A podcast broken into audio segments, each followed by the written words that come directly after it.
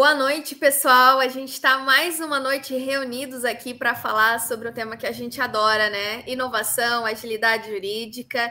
E nessa noite, com um convidado mega especial, é, Paulo, e aqui comigo, José e André também, para intermediar esse papo e contribuir com as experiências de vocês. Pessoal, muito obrigada pela presença. E eu quero começar aí, Paulo, é, além de te agradecer aí por estar com a gente é, deixando você se apresentar para a galera que está nos acompanhando e que talvez ainda não saiba muito bem quem é o Paulo.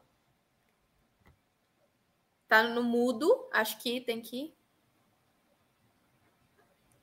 Ainda não. Agora, agora sim. Agora Perfeito. Sim. Perfeito. Bom, boa noite a todos. Boa noite, Kátia, André, José. É um prazer aqui estar participando do, desse, desse talk. É, fico muito lisonjeado com o convite. É, boa noite a todos. Bom, é, eu sou Paulo Silvestre, é, hoje sou Head de Inovação do Machado Meyer Advogados, CEO e fundador da, da consultoria IT Legal Experts Innovation Technology, uma consultoria focada em desenvolvimento estratégico de departamentos jurídicos escritórios de advocacia, e autor né, do livro Direito em Transformação, Estratégia e Inovação para Advogados. Boa. O Paulo faz tanta coisa que é até difícil. Quando ele precisa, eu acho que quando as pessoas pedem para ele, ah, manda uma mini bio aí para você participar do nosso evento, ele deve ficar escolhendo o que, que ele vai colocar, né? Porque mini não dá. Paulo, muito, muito legal, muito bacana. Eu queria começar. É, a gente conversou esses tempos, né, sobre algumas dores que você ouvia com muita frequência de alguns advogados e outros profissionais jurídicos e que te motivaram a escrever esse livro, né? Porque você tem uma, uma carreira aí bem, bem extensa, com uma bagagem sensacional. E aí você teve esse insight de, poxa, acho que eu posso ajudar essa galera que está com dificuldade aí quando se trata de estratégia, de gestão, é, de como incorporar vários conhecimentos que são essenciais hoje para a nossa atuação jurídica, né? Para a prática jurídica. Então, eu queria que você contasse um pouquinho de como surgiu a ideia do livro, né? E, e como que se desenrolou esse processo aí também. Legal, Kate. Bom, eu trabalho no setor jurídico aí, impulsionando essa transformação desde 2010, né? E desde então eu sempre fui uma, uma pessoa muito inquieta, me sempre é, é, questionei né, o status quo né, de como é, os advogados desenvolviam as suas atividades. E uma das coisas que foi muito latente, né, com a chegada da pandemia, foi o modo, né, como as coisas aconteceram. Né? Poucos eram os advogados e escritórios de advocacia que estavam preparados para lidar com aquela situação. Acho que na verdade ninguém estava de fato preparado, mas eu fui uma pessoa que foi muito acessada nesse início, né, nesse período tão delicado, e muitas pessoas perguntando por onde começar, né? Quais eram é, é, é, os caminhos né, para embarcar nessa transformação, já que muitos ali se viam numa situação completamente é, é, difícil, né? Como que as pessoas continuariam desenvolvendo suas, suas atividades de maneira remota, como acessariam os, os documentos é, com num ambiente em que não se tinha, não se era possível trabalhar dentro do, do mesmo ambiente. E em uma conversa com uma colega, depois de uma hora e meia, ela falou assim: pô, Paulo, eu acho que você poderia escrever um livro, né? Porque você trouxe aqui tantas respostas, né? Que mesmo eh, diante de tantas informações na internet, de tantas, diante de tantas palestras e livros, eh, hoje com essa conversa você trouxe algumas respostas. E eu achei que isso foi um, um desafio, né? Porque eh, eu realmente me senti ali naquela, naquela não obrigação, mas com desejo de poder, de fato, ajudar a impulsionar essa transformação. Então, o livro ele tem é, um, um, objetivo, de fato, ajudar os advogados a compreenderem né, a, a, mudança de maneira muito clara e muito objetiva que está passando o, o direito. É, e, e, e, claro que as pessoas sempre é, viam essa transformação sempre muito pautada na tecnologia. Mas o que, o, o que, que a gente faz quando a tecnologia, né, que é o que a gente está vivendo nos dias de hoje, quando ela se torna uma commodity, né, quando a, a tecnologia ela acaba se tornando acessível e disponível para todos, o que, que a gente faz? Né? E isso acabou sendo algo que é, é, veio a minha, veio a minha cabeça em, em, diferentes momentos, né? Como que a gente faz para de fato promover essa, essa transformação? Claro que a tecnologia, né, quando você fala em transformação, ela é sim um fator crucial, mas a gente precisa ressaltar que é, a mudança ela começa com com, com, os escritórios e com seus profissionais que precisam ali repensar suas estratégias, seus processos, né, para que eles possam oferecer é, serviços jurídicos né, que atendam às expectativas dos, dos é, primeiramente atenda ali né, as expectativas dos clientes e, e, num cenário como esse é muito importante que se tenha é, uma estratégia uma, uma estratégia muito clara né, para que você possa se diferenciar né, dos seus concorrentes. Sim, e algo que eu tenho visto aí o pessoal com medo da, da inteligência artificial, e, e aí o pessoal comentando, né? É, a inteligência artificial não vai substituir o profissional, mas vai substituir o profissional que não sabe trabalhar, né? É, usar a inteligência artificial como aliada. E eu acho que a tecnologia é isso, né? Nenhum profissional vai ser substituído por tecnologia, mas sim aqueles que não souberem utilizar, daí esses realmente não vão ter espaço. E eu vejo o direito muito nesse caminho, né? Vemos aí vários outros segmentos do mercado que já se adaptaram e que já se reinventaram de uma maneira mais ágil. E o direito ainda, a gente vê essa resistência e essa dificuldade né, de transformação. É, você tem entrado em contato aí com muitas pessoas, né, até por conta de vários projetos que você tem tomado iniciativa aí, como que você vê essa transformação hoje, assim, a gente falando da realidade? Porque, idealmente, seria ótimo se fosse se as coisas fossem diferentes. Mas, assim, na, na real, essa transformação ela tende a demorar um pouco mais do que a gente gostaria. Queria que você trouxesse a sua percepção sobre é, essa evolução, que nem sempre é tão ágil. Perfeito, e é exatamente isso, Kate. É, é, é um sentimento que é, eu compartilho, porque é, estando em contato aí com, com diferentes escritórios, diferentes profissionais, é, eu percebo que é, ainda há um receio muito grande em relação à tecnologia e muitas vezes, em virtude ali de, de, de, de, de, de coisas que são infundadas, né? coisas que muito associadas à, à, ficção, algo que não condiz com, com a realidade de fato, né? porque a tecnologia ela, ela existe para potencializar aquilo que é feito pelos advogados, né, para gerar é, maior eficiência, maior eficácia e atender às expectativas dos, dos clientes. E esse é um ponto que é extremamente importante, né, porque quando a gente fala da transformação que acontece no direito, eu sempre digo que ela, é, ela, ela acontece muito mais pela mudança na expectativa do cliente do que pelo avanço tecnológico em si. E não é só isso, né? A tecnologia, ela tem esse lado, né, em que ela impulsiona as atividades do advogado, mas existe um outro lado que ela gera oportunidade para o negócio, né? Então, fazendo um paralelo aqui com o que você trouxe, né? A inteligência artificial tem sim é, um, um potencial gigantesco, a gente tem visto isso com a chegada do chat GPT, que é a inteligência artificial generativa, mas, quando você olha pra, pela perspectiva de negócio, existem várias aplicações que os advogados podem apoiar sim no desenvolvimento dessa tecnologia em diferentes contextos, né?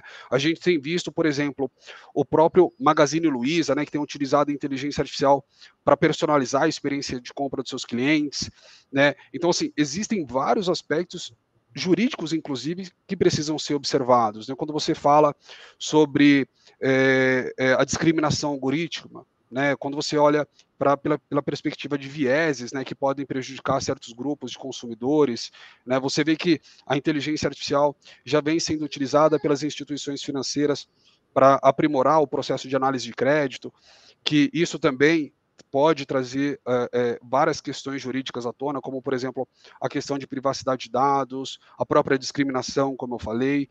Então, é, isso é muito importante. Né? Eu acho que a, a, a tecnologia está aqui né, para impulsionar aquilo que é feito. E, de fato, a tecnologia ela vai substituir aquelas atividades de menor valor agregado, atividades mecânicas e repetitivas que, em tese, não agrega valor algum né, para ninguém, nem mesmo para os jovens advogados, né, que muitas vezes são as pessoas responsáveis ali por desenvolver essas atividades é, é, mais operacionais.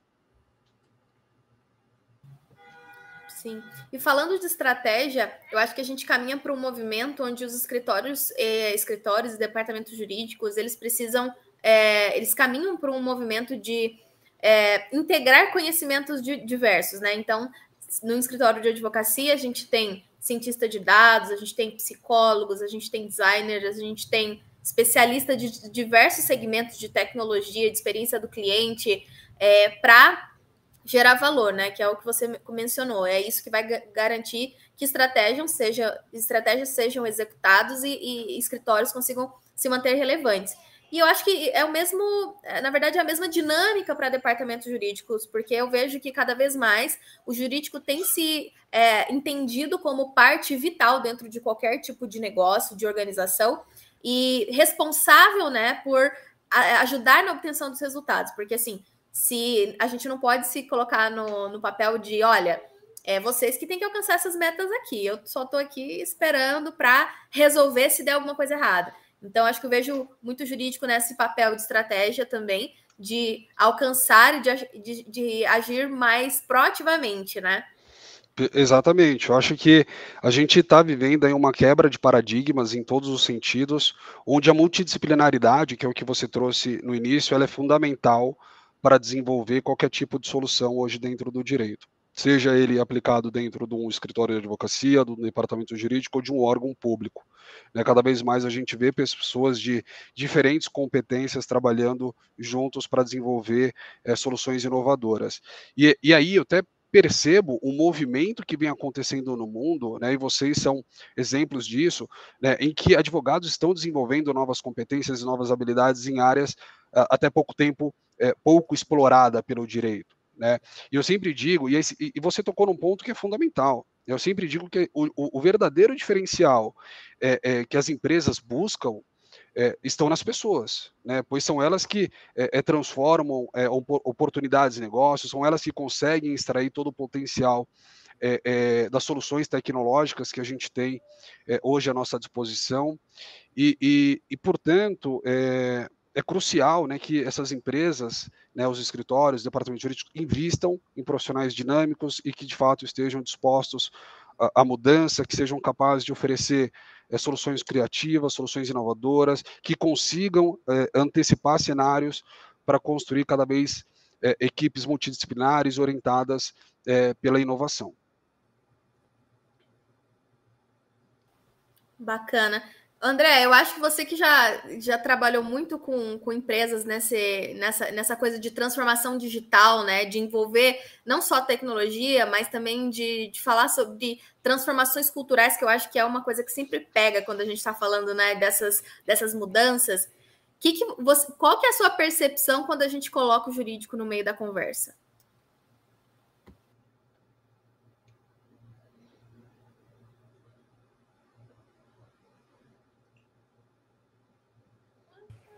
Oi, Cat, para ah, mim. Não te ouvimos ainda. Não, para mim cortou um pouquinho, só, refor... só refaz a pergunta, Ai. que deu uma oscilada aqui.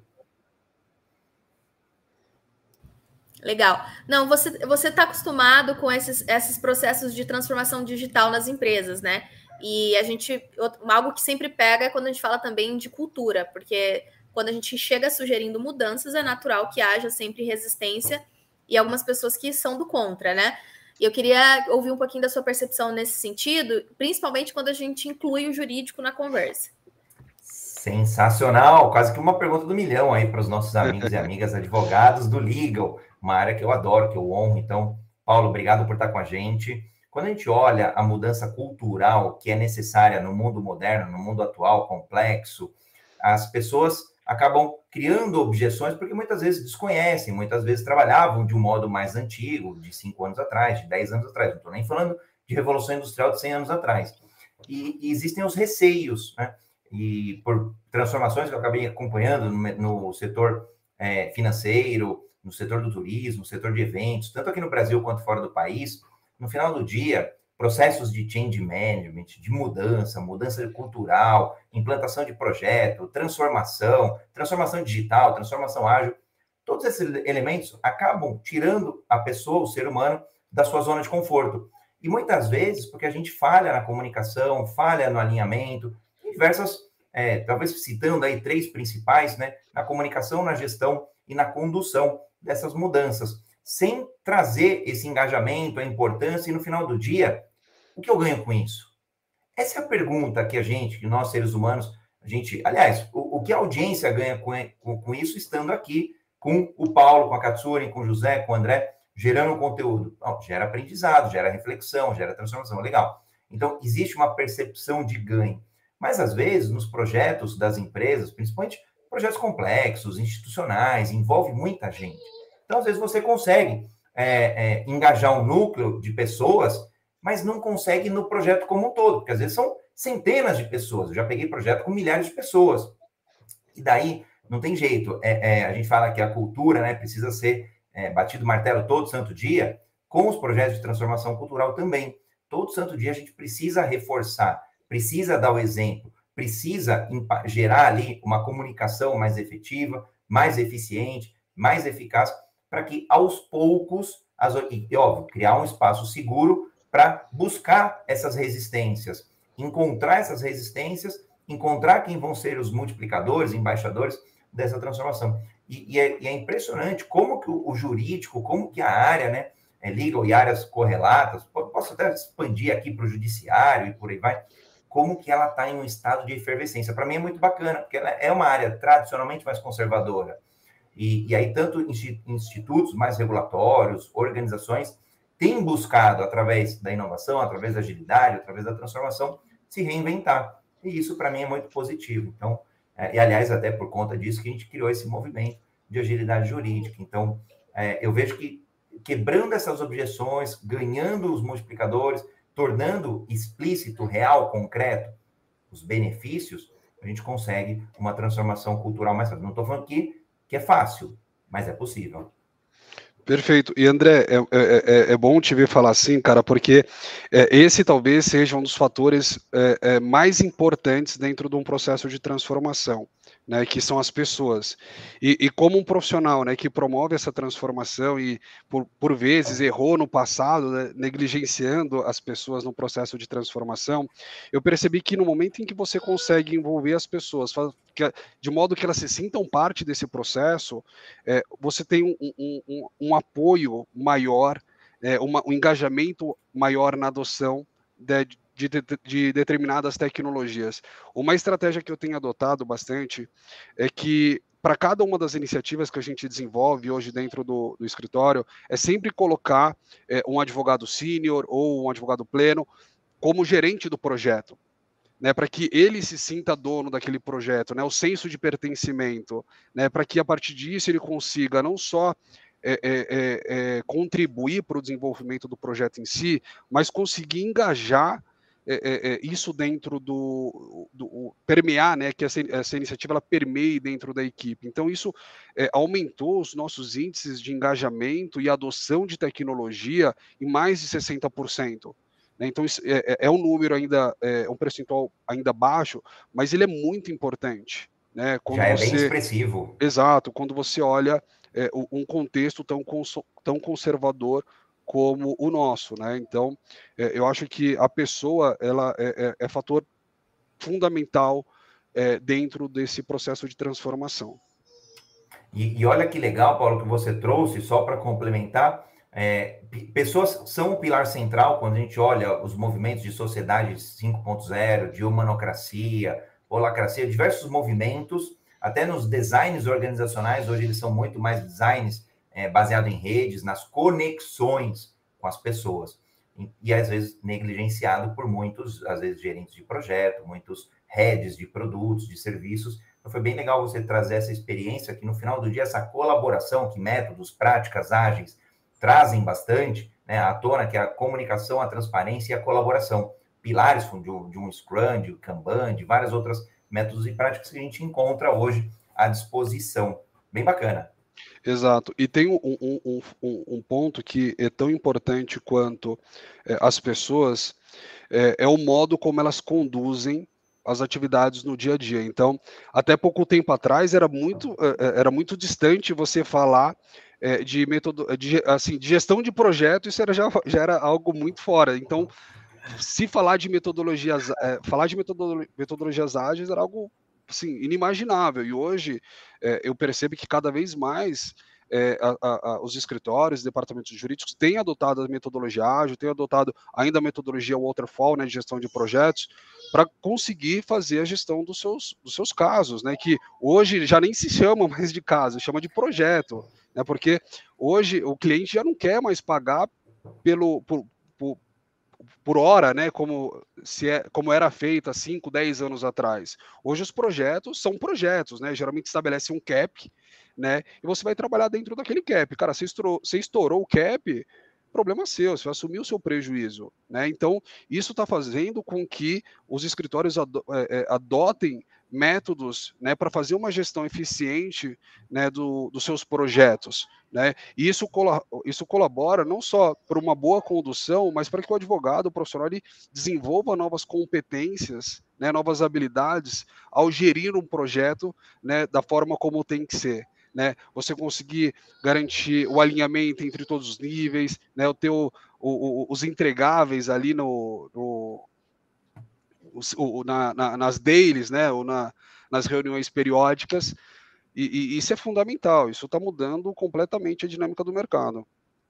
E, e, olha que bacana, essa nova mentalidade, o, o advogado, vai aprender a vender, a ser vendedor. Então, eu preciso entender um pouco de finanças, preciso entender um pouco de marketing vendas para eu poder precificar também esse meu projeto. Porque por hora, eu vou só simplificar, tá? Com aspas bem dupla, estava fácil ganhar o jogo. Estava fácil vender.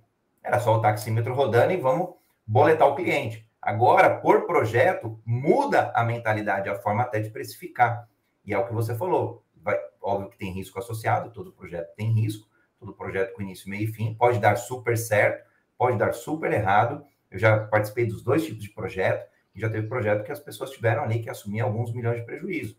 Então, vai trazer a gente a uma acuracidade muito maior mas também num cenário que a gente não tem certeza de tudo, o risco vai fazer parte da caminhada. Então a gente vai aprender Exato. um pouco de gestão de risco, um pouco de agilidade, por aí vai. Exato. Ó, eu concordo com tudo que vocês falaram aqui. Uh, eu acho que, por exemplo, um ponto que é central, pessoas. Quando a gente fala de cultura, ela sempre é central para a gente desenvolver projetos, né? Uh, e, e para mim é um assunto que está na minha cabeça, assim, na, na ponta da língua, porque estou desenvolvendo um artigo justamente sobre isso, que fala de cultura organizacional em gestão de projetos e em escritórios de advocacia. Então, é sensacional quando você consegue, por exemplo, entender como é que funciona a cultura organizacional de um escritório, como é que funcionam as subculturas, porque a gente está muito acostumado a ver grupos, subgrupos em um escritório, então o grupo Y, o grupo X, eh, cada um tem uma subcultura, um modo de agir. E entender isso nos ajuda a engajar melhor com as pessoas e tirar o melhor proveito e resultado disso. Né? Mas eu estou super curioso aqui, Paulo, para saber dos seus projetos. Uh, a, a, McKinsey fala de, de inovação, né? E ela diz o seguinte: que nós temos três horizontes de inovação. Uma, que é o primeiro horizonte mais próximo, que tem mais a ver com mudanças operacionais, mudanças de gestão, uma outra que já tem mais a ver com uma mudança de modelo de negócios e uma terceira que já seria mais disruptiva. Né? Então, eu queria saber de você como é que é nos seus projetos, uh, seja na, na IT, seja no, no Machado Maia, como é que você tem vislumbrado? Porque, da minha parte, eu vou logo adiantando, às vezes só uma mudança operacional, uma mudança mesmo de gestão já tem um impacto muito profundo. Mas é possível a gente ir adiante? Sem dúvida. É, e aí foi muito bem você ter falado do framework da, da McKinsey, que são os três horizontes, porque eu uso ele no meu dia a dia. É, acho que ele é fundamental, onde você tem um, um, um universo de possibilidades, você ter ali uma, um método para que você possa priorizar sem você ter, sem você perder a perspectiva de é, é, de quais são as oportunidades de para onde você está indo. Né? Quando você fala ali do Horizonte 1, né, a gente está falando de iniciativas que vão garantir que você mantenha e fortaleça o core business, ou seja, o que, que eu preciso fazer, né, é, o que, que eu preciso fazer para melhorar o valor que eu já ofereço para os meus clientes. Né? E aí tem um horizonte, o, o segundo horizonte, né, que, é, que a gente chama de explorar e descobrir é, oportunidades. Geralmente eu falo que isso é o, é o é jogo do do soma zero. Cara, se você não está jogando, você está perdendo.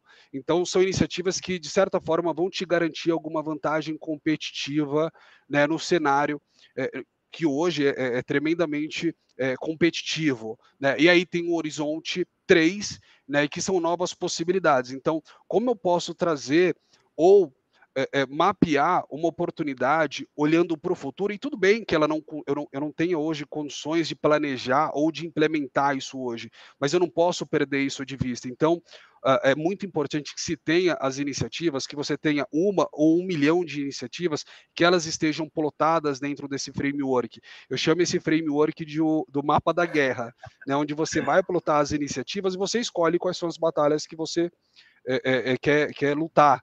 Né? Então, é, isso te dá uma perspectiva muito importante né, e, e, de futuro, né? E também garante que você tenha um portfólio organizado dessas iniciativas.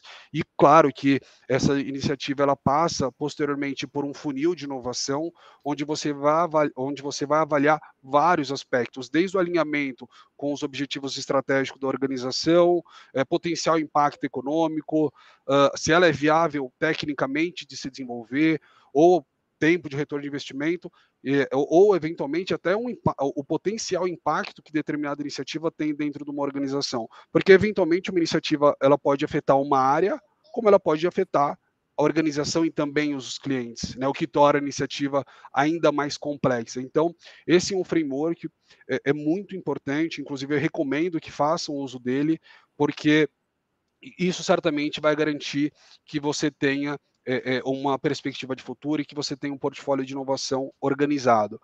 É, e muitas vezes, né, ô José, como você bem falou, muitas vezes as pessoas associam a inovação com algo tremendamente transformador, mas às vezes um ajuste que você faz na operação, você já consegue trazer alguns ganhos. Eu sempre falo que assim, é, você não precisa esperar o momento ideal para fazer qualquer tipo de transformação. Hoje é possível sim você fazer ajustes, ainda que não, não se tenha tecnologia propriamente dito, que traz ganhos efetivos. A própria metodologia ágil, né, o investimento que você tem para fazer talvez seja infinitamente menor do que a implementação de uma automação, de uma inteligência artificial ou de qualquer outra tecnologia.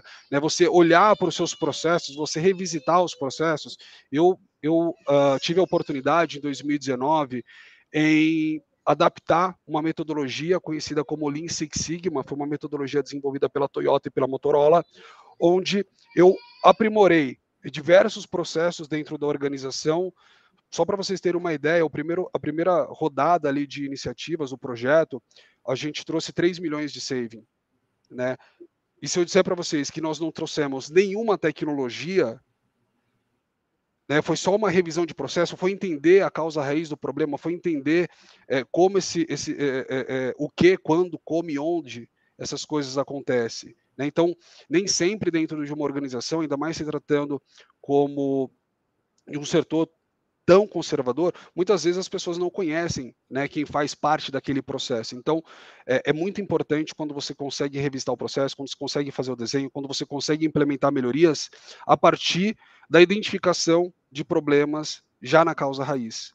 Né? Então, isso traz ganhos é, tremendamente é, significativos. Existem tecnologias hoje, né, eu sempre falo da jurimetria, né, tecnologias com custo relativamente baixo para o valor que ela oferece para o negócio. Isso também é uma inovação.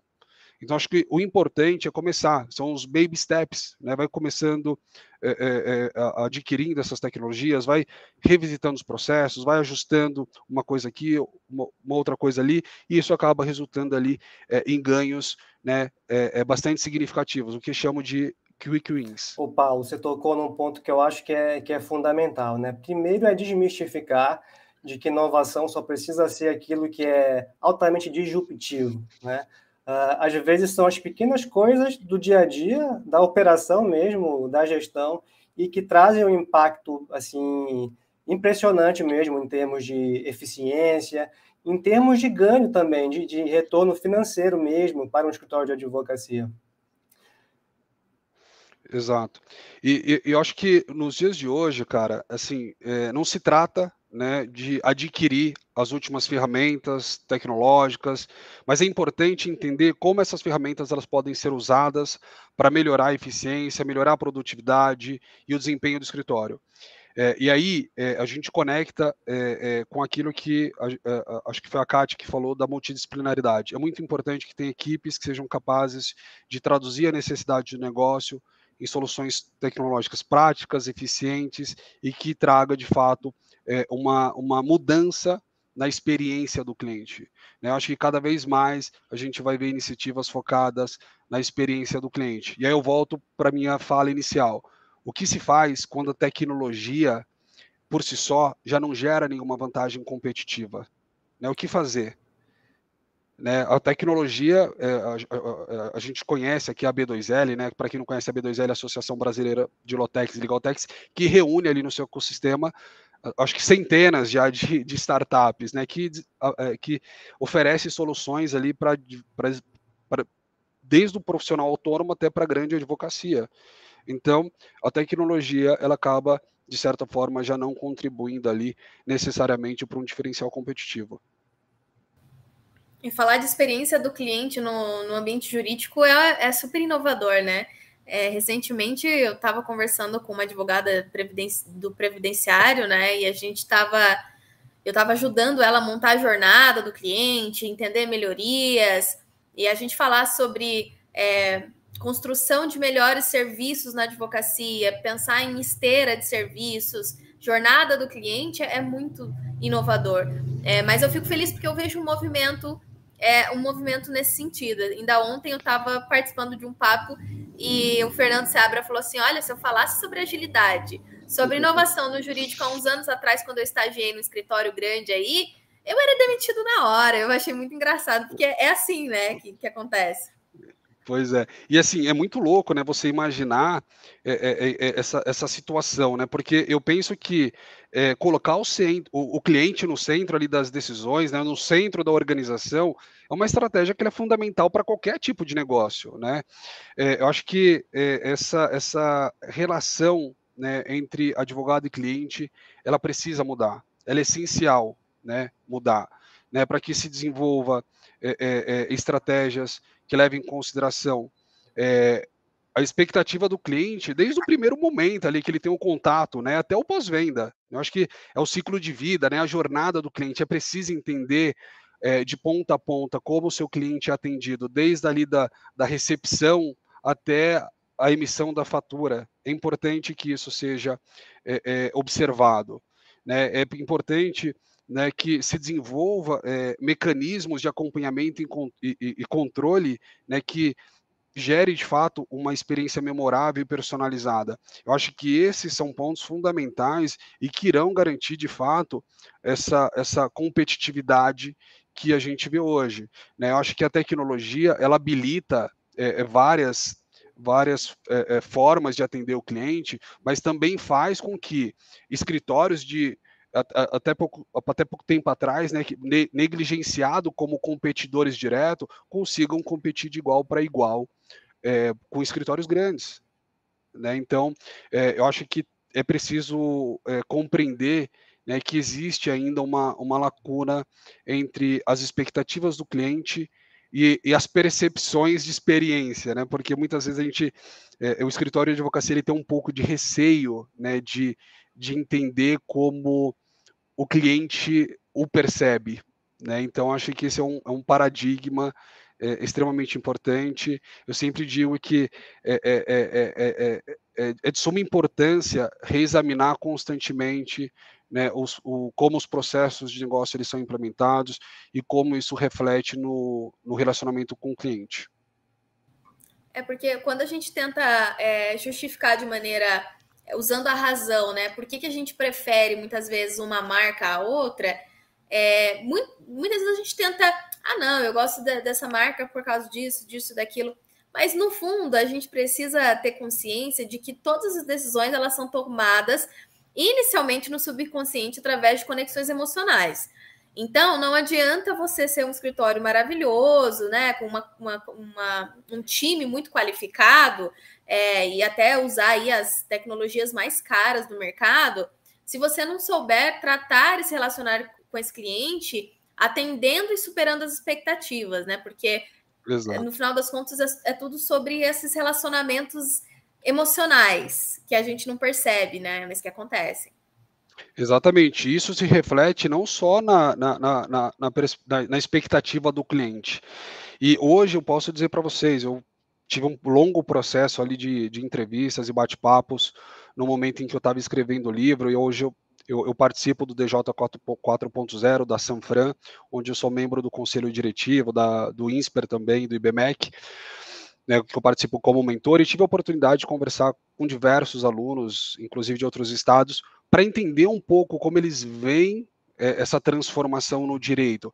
E veja, é, hoje essa geração elas são muito menos sensível à placa do escritório. Antigamente era muito comum, ah, eu quero trabalhar no Machado Mero, eu quero trabalhar no Matos Filho, Pinheiro Neto, enfim, em grandes bancas. Isso está mudando, essa, essa, essa expectativa está mudando.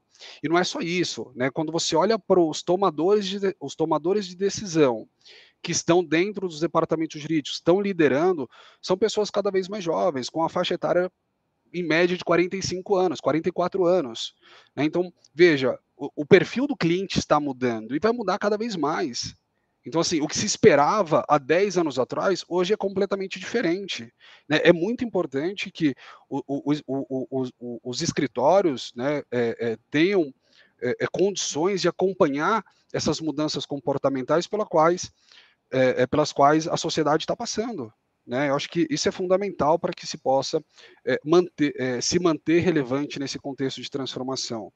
Então, é, é, é, veja, a gente falou de várias coisas, mas a gente sempre esbarra em pessoas, né? Então, é, fundamental que, de fato, colaboradores, processos e tecnologias, eles estejam alinhados, né, de modo a viabilizar o crescimento do negócio e tornar é, essas estratégias possíveis e mais, é, é, e mais amplas no aspecto de diferenciação, de expansão na atuação junto aos clientes. Paulo, vou, vou contribuir aí dois centavos de Bitcoin, é, é porque, porque aqui, aqui não são centavos de real, não, são centavos de Bitcoin mesmo, né? para contribuir com o assunto que você trouxe. Quando a gente olha a estratégia, por exemplo, do ponto de vista de atração de talentos, não retenção de talentos, né? eu dou aula no RH Ágil, e aí eu falo muito sobre isso, sobre essa provocação de reter pessoas ainda, reter talentos, não faz sentido em pleno 2023. Então, quando a gente busca a fidelização de talentos, as camadas mais novas das pessoas que estão entrando agora, elas não buscam mais a grande banca que você trouxe, a grande marca, o Exato. grande status, mas sim o propósito. Então, como estratégia, é fundamental escritórios, empresas, buscarem esse sentimento de pertencimento, esse sentimento de propósito, sentimento de pertencimento que você ainda falou, acho que numa das primeiras frases que você trouxe.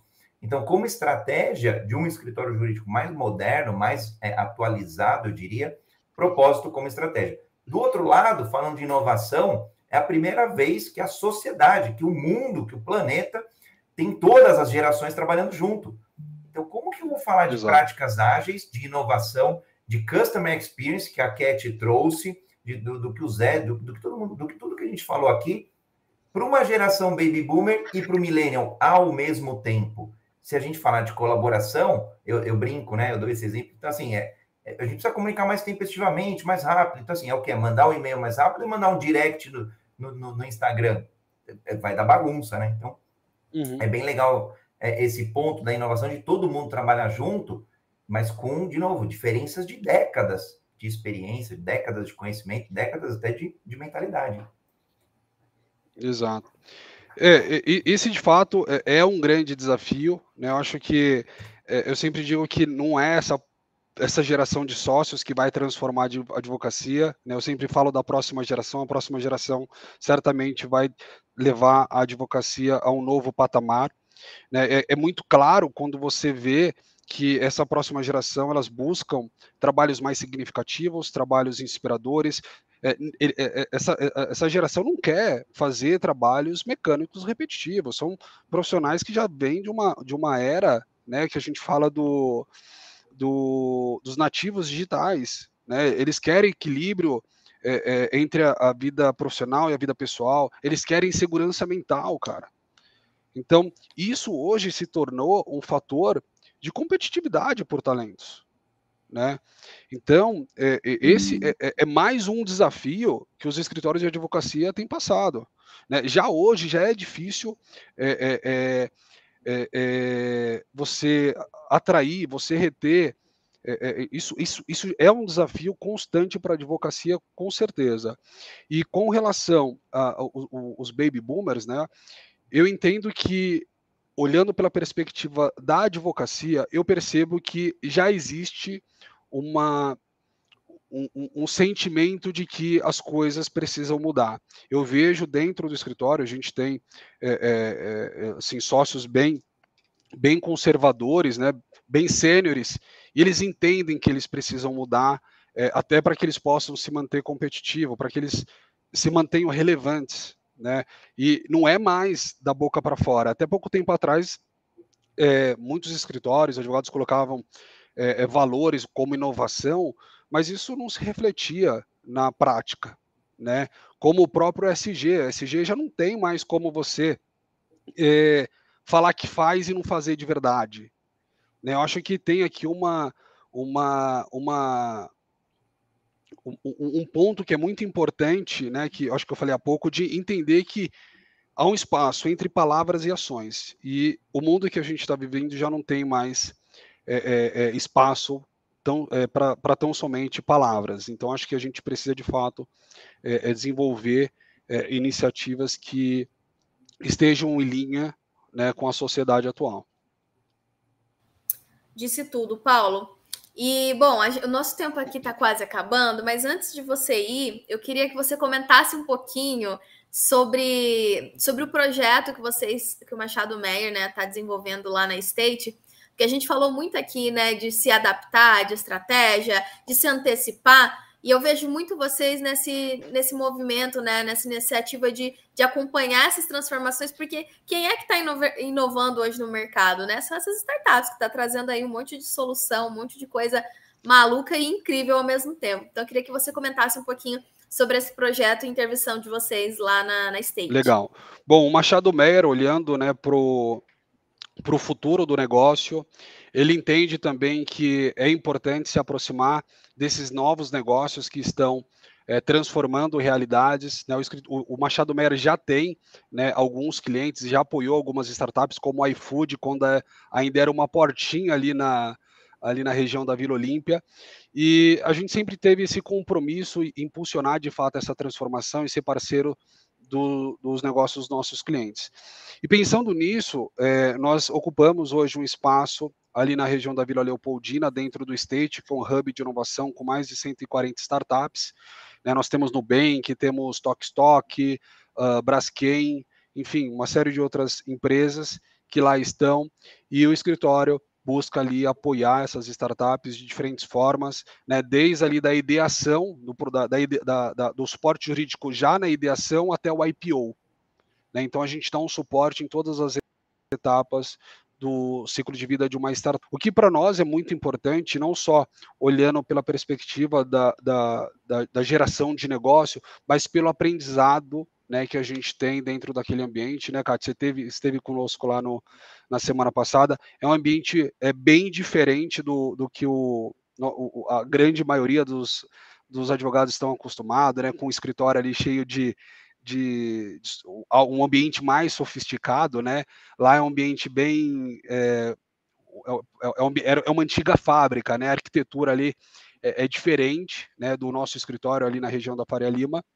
E a ideia é que a gente consiga cada vez mais trazer os nossos advogados para trabalharem naquele ambiente, para eles é, é, se conectarem com realidades diferentes, porque isso é um desafio, né? Você é, é, falar com startup, isso não é uma realidade para todos, então a gente quebra ali alguns paradigmas, não só na, na, forma como a gente desenvolve o negócio, porque a gente teve que adaptar o nosso modelo de negócio para atender é, essas startups, mas também preparar os nossos advogados para lidarem ali com aquele ambiente que é diferente né, do que eles estavam acostumados, seja na questão do dress code, até na comunicação, né, para que muitas vezes usando jargões bem, bem, técnicos, né, lá é diferente, lá a gente usa jeans, usa camiseta, usa pola, polo, né, vai de bermuda, enfim, é um ambiente bem legal, bem diverso e que traz para a gente aí muitas oportunidades né, do, como eu disse, não só olhando pela perspectiva da geração de negócio, mas com o aprendizado que a gente tem em estar ali no ambiente tão inovador.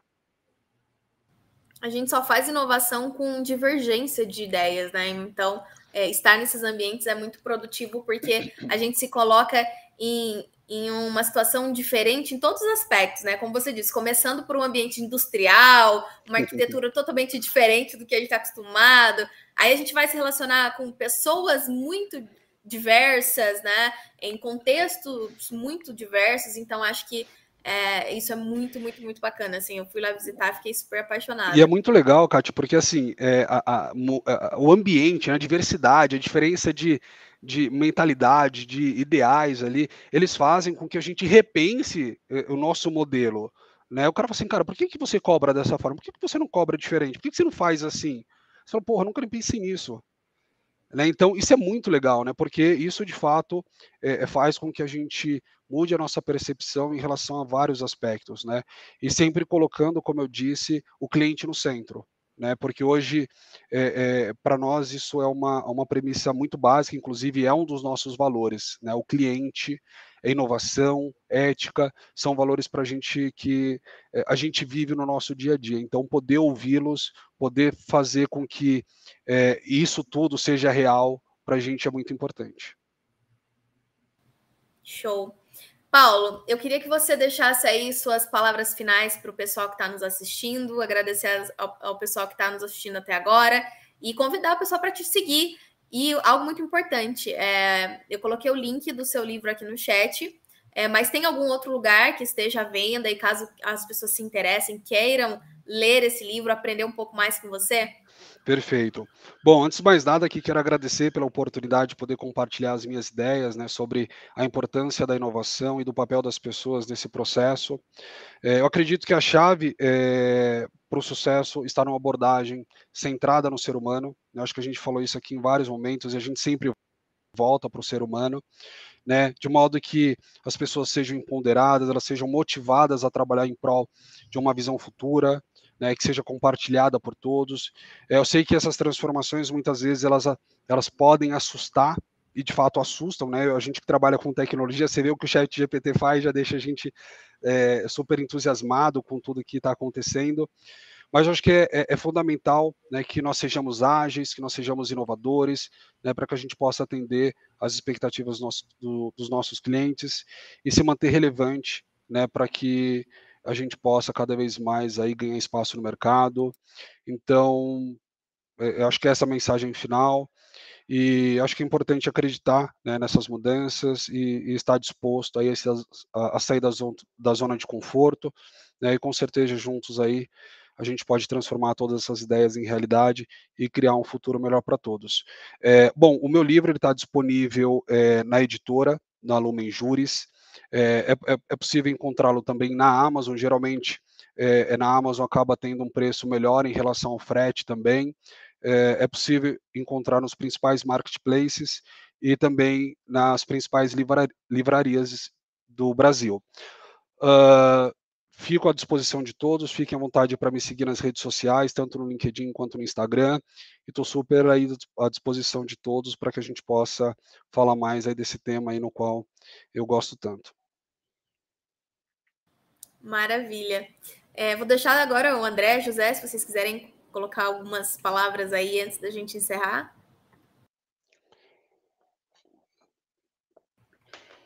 Eu, eu vou sim, Cat. É, vou, vou usar eu, o, o, finalzinho que o Paulo trouxe. Agilidade acaba trazendo mu muito a multidisciplinaridade, equipes complementares se juntando e produzindo um resultado exponencial. E a inovação, muitas vezes, a gente traz o questionamento, traz a divergência, né? Por que não fazemos diferente, né? Quebrar aquela síndrome da Gabriela, eu nasci assim, sempre foi assim. Né? Já, aliás, eu até preciso mudar o exemplo, porque tem pessoas que talvez nem vão entender ou não vão nem saber quem era essa Gabriela aí, que já data aí, acho que de pelo menos algumas décadas aí. É, acho que pelo menos uns 30, 40 anos, já estou revelando a minha idade aqui. Então, uma honra, Paulo, você ter acreditado aí em toda essa transformação, seja no Machado Meyer, seja em todos os ecossistemas. Acho que eu me identifico muito contigo nessa presença em diversos ecossistemas. Eu tenho, acho que também, é eu, eu vou orbitando alguns ecossistemas. É muito rico, porque a gente tira de um lugar, aplica em outro e vai construindo muito rápido, vai piramidando conhecimento e experiência muito rápido. Vou querer conhecer sim, estar lá na State. Eu fiquei com uma inveja branca aqui da Cat, que foi lá. Então já estou me convidando publicamente para estar com vocês lá e a gente fazer algumas coisas bem legais, bem bacanas, diretamente de lá. E obrigado por ter acreditado aí no projeto Agilidade Jurídica. É, acho que nosso sim você já tem como parceiros, como protagonistas ágeis aí desse novo jurídico, desse, dessa nova área aí, é, que seja uma área mais ágil, que seja uma área mais inovadora, sem se esquecer, obviamente, do primeiro pilar, que são as pessoas. Honrado em aprender contigo hoje. Ai. Olha, o André, eu que agradeço e já está mais do que convidado. Desculpa aí, o, o José te interromper. Não, sem problema. Eu queria, eu vou ser bem aqui, bem curto, nosso tempo aqui é curto também, uh, só para agradecer mesmo vocês que estão acompanhando a gente nas redes sociais, as multiplataformas que a gente transmite, né, o toque de agilidade, e, sobretudo, agradecer você, Paulo, pela aula que você deu hoje junto com a gente. Uh, foi incrível compartilhar muitas ideias e conhecimentos com você. E, por favor, retorne o quanto antes para a gente explorar novas ideias e, e, seguir nesse rumo da agilidade e da inovação. Você ficou, né, Zé, com aquele gostinho de quero mais? Claro, por que não? O Paulo já está intimado. O Paulo já está intimado a voltar aí para a gente continuar esse papo. É como a gente a gente estava falando, né? Quando a gente fala de assuntos que a gente gosta, o, tempo passa e a gente nem vê. Então, é, é tá sempre você está sempre convidado para continuar esse papo aqui com a gente. Mais uma vez, super obrigada por ter topado participar do nosso toque. É, espero que a gente se encontre aí em muitos outros projetos. Já estamos conversando e trocando ideias. Acho que tem tudo para que a gente consiga continuar e, e desenvolver muitas coisas bacanas juntos. Paulo, obrigada para o pessoal que nos acompanhou até aqui e nós voltamos na semana que vem com mais um talk de agilidade jurídica, pessoal.